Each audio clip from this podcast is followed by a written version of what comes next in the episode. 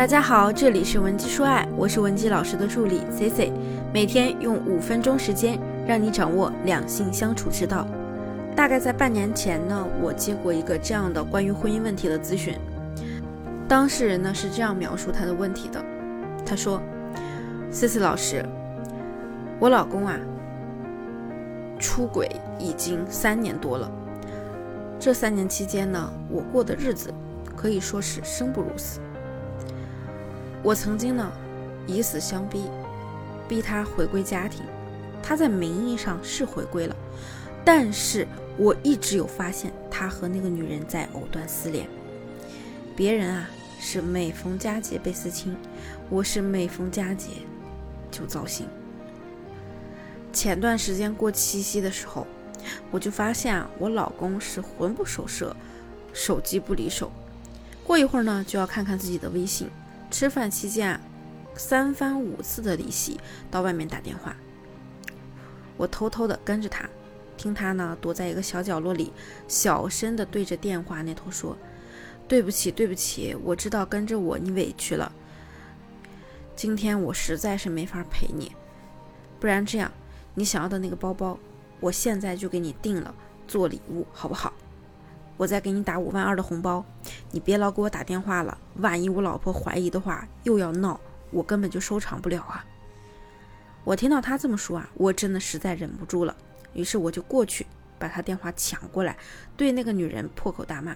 我说：“你这个死狐狸精，你要再敢给我老公打电话，我一定会找人打你。”我这么一闹呢，当时家里呀亲戚朋友都跑出来了，因为那几天呢，我公婆也在我家住。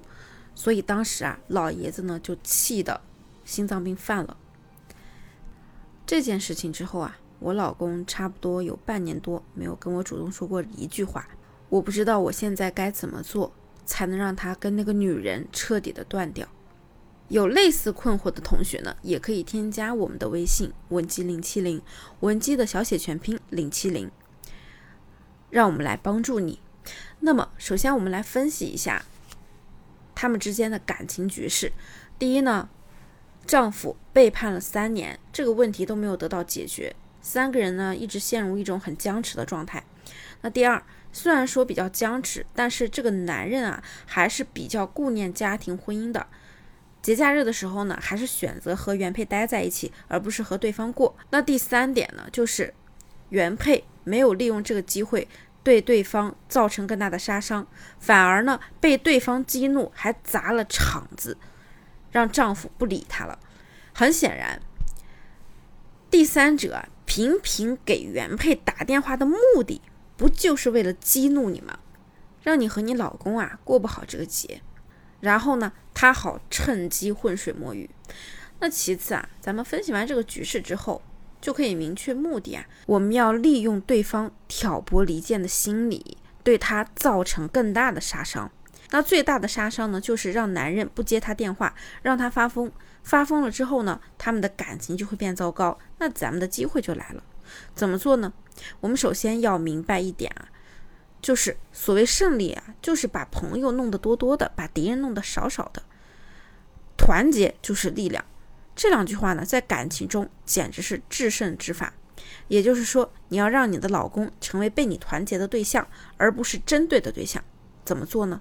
第一步就是不讲道德，不讲道理，我们只讲厉害。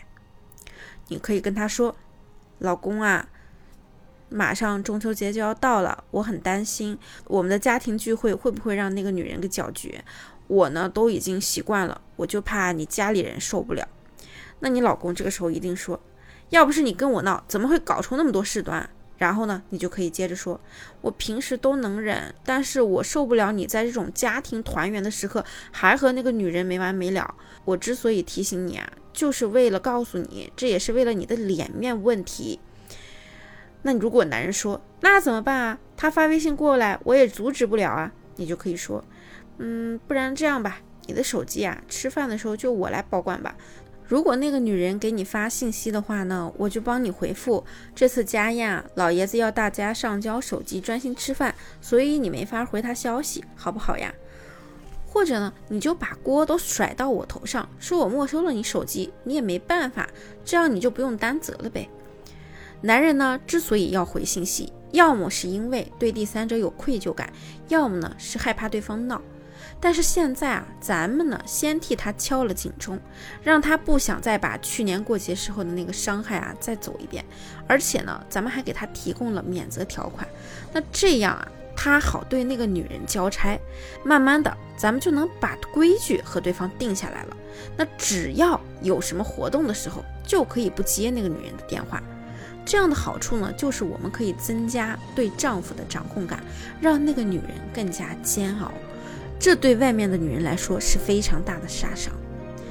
如果说你觉得呀这些话术还不够解恨，还想知道更多实际可操作的办法，也可以添加我们分析师的微信文姬零七零，文姬的小写全拼零七零，发送你的具体问题，即可获得一到两小时一对一免费的情感分析服务。我们下期内容再见，文姬说爱，迷茫情场，你的得力军师。